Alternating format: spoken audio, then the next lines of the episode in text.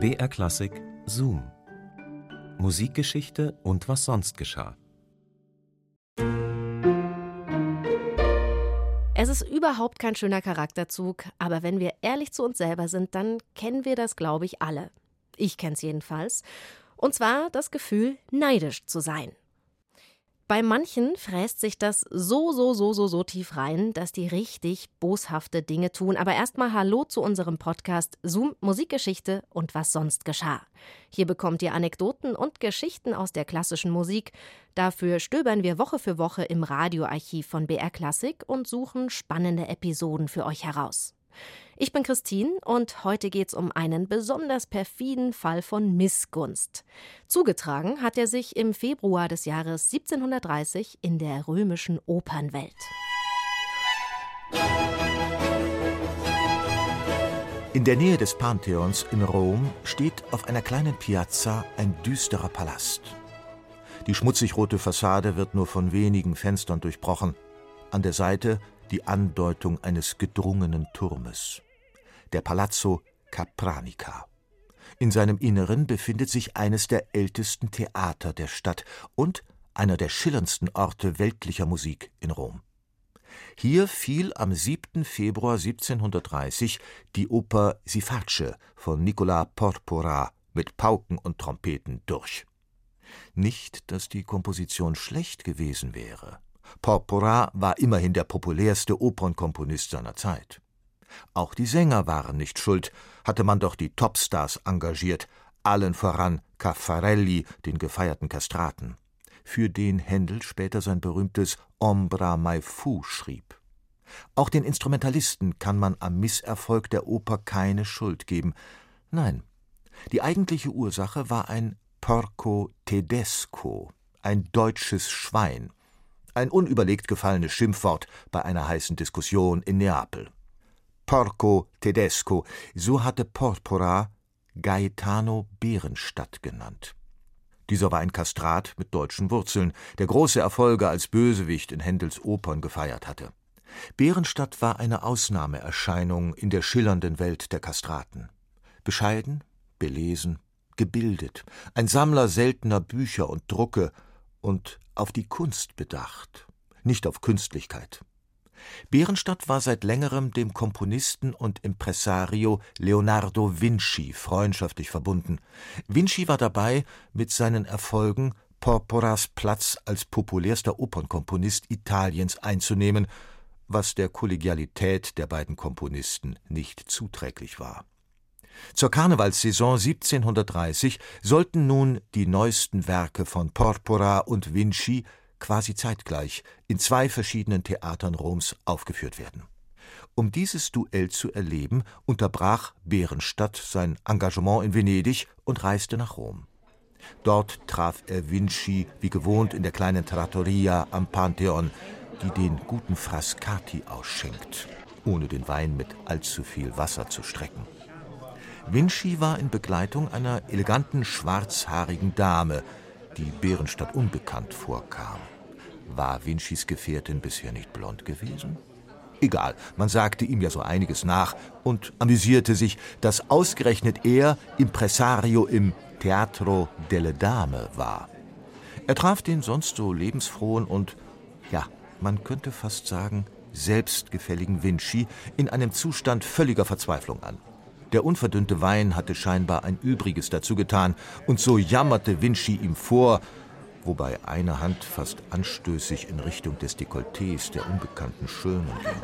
Ach, Bärenstadt, ich bin am Verzweifeln. Porpora hat schon im Vorfeld so viel gute Presse.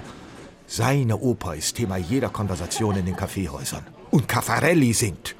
Da wird es mein Artaserse schwer haben. Und die Gunst der Damen.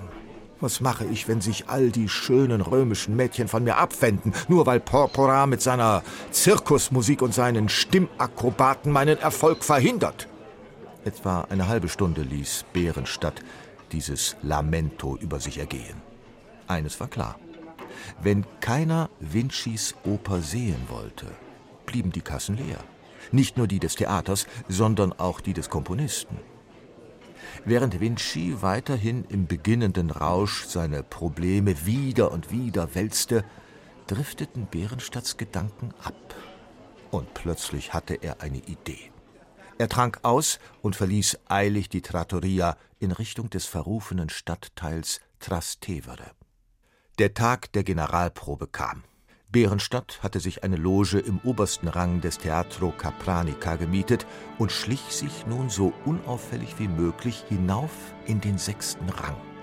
Niemand hatte ihn erkannt, und niemandem war aufgefallen, was er unter seinem weiten schwarzen Umhang transportierte.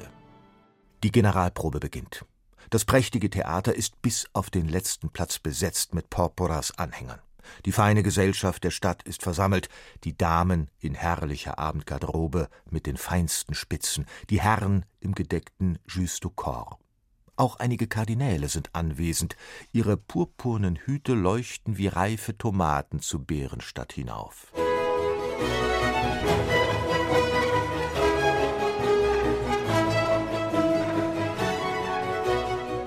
Die Probe nimmt ihren Lauf.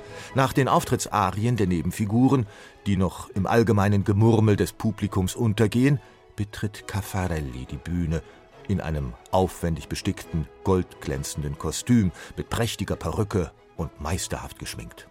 Noch bevor er den Mund auftun kann, beginnen die ersten Bravo-Rufe. Und die sind das Stichwort für Bärenstadt. Caffarelli tritt an die Rampe. Bärenstadt tritt an die Brüstung. Caffarelli holt tief Luft. Bärenstadt atmet ein.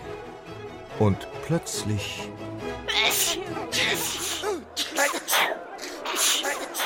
Schnupftabak. Einige Pfund feinster und trockenster spanischer Schnupftabak waren in Bärenstadts Händen zu einer einzigartigen Waffe geworden. Bärenstadt hatte ihn in kleine Papierröllchen gefüllt und pustete nun den feinen Staub von der Galerie hinunter ins Parkett. Bärenstadt genoss das Bild, unter ihm eine dunkle Menschenmenge, die nun unter seinem Dirigat ein Orchester wurde. Er selbst als Schöpfer eines Concerto Grosso, das mit einem Einleitungssatz von Porpora begann. Dann kamen die ersten Soloeinlagen hinzu. Er selbst gab den Einsatz für die ersten Nieser. Sein Concerto wurde immer prächtiger, gewann an Lautstärke und Geschwindigkeit. Das Niesen übertönte wie ein satter Streicherteppich Porporas Musik. Das Geschrei der Damen tönte wie eine Oboenkantilene zu ihm empor. Mein weißer Spitzenkragen ist ruiniert. Hilfe, mein Kleid! Und die Kardinäle übernahmen den Part der Fagotte. Dazu stand Caffarelli auf der Bühne wie ein Paukist, der seinen Einsatz verpasst hatte. Und über allem er, Bärenstadt, als Schöpfer dieses Meisterwerks. Noch vor dem Ende des ersten Aktes war das Theater leer. Niemand hatte auf die Musik gehört, niemand konnte am nächsten Tag die Premierenbesucher informieren, ob die Oper zu gefallen habe oder nicht. Vinci, der sich die Zeit mit einer recht hübschen rothaarigen Sizilianerin vertrieben hatte, ließ sich von Bärenstadt das Geschehen bis ins kleinste Detail berichten. Erleichtert ging er nun in die letzten Vorbereitungen seiner eigenen Premiere. Deren rauschenden Erfolg feierte er mit Bärenstadt und seiner neuen Geliebten, einer bemerkenswerten Spanierin, von der man munkelte, sie sei in Neapel mit einem ältlichen Baron verheiratet.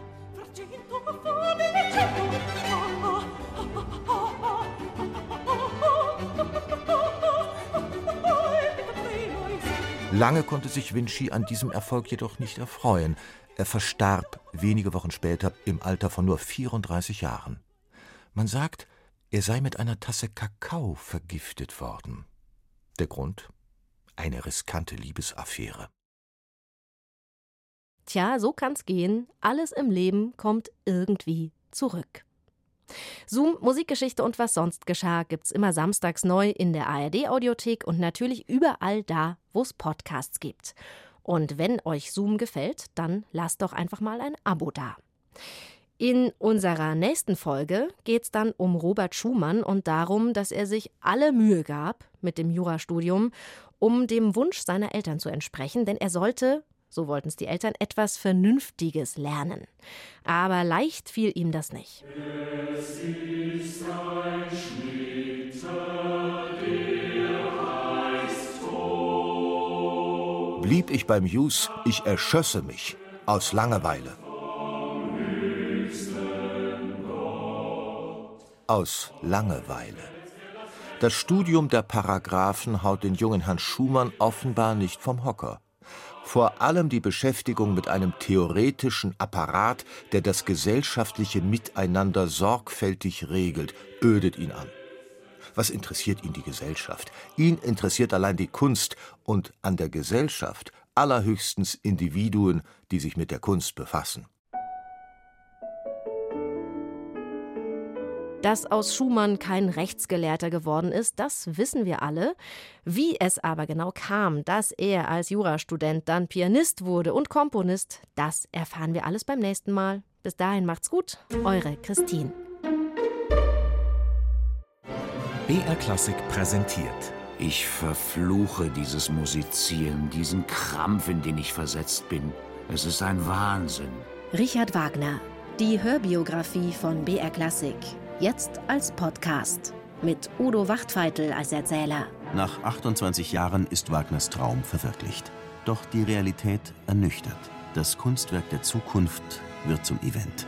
Richard Wagner, die Hörbiografie von BR Klassik. Alle zehn Teile, jetzt als Podcast. Gibt's in der ARD Audiothek und überall, wo es Podcasts gibt.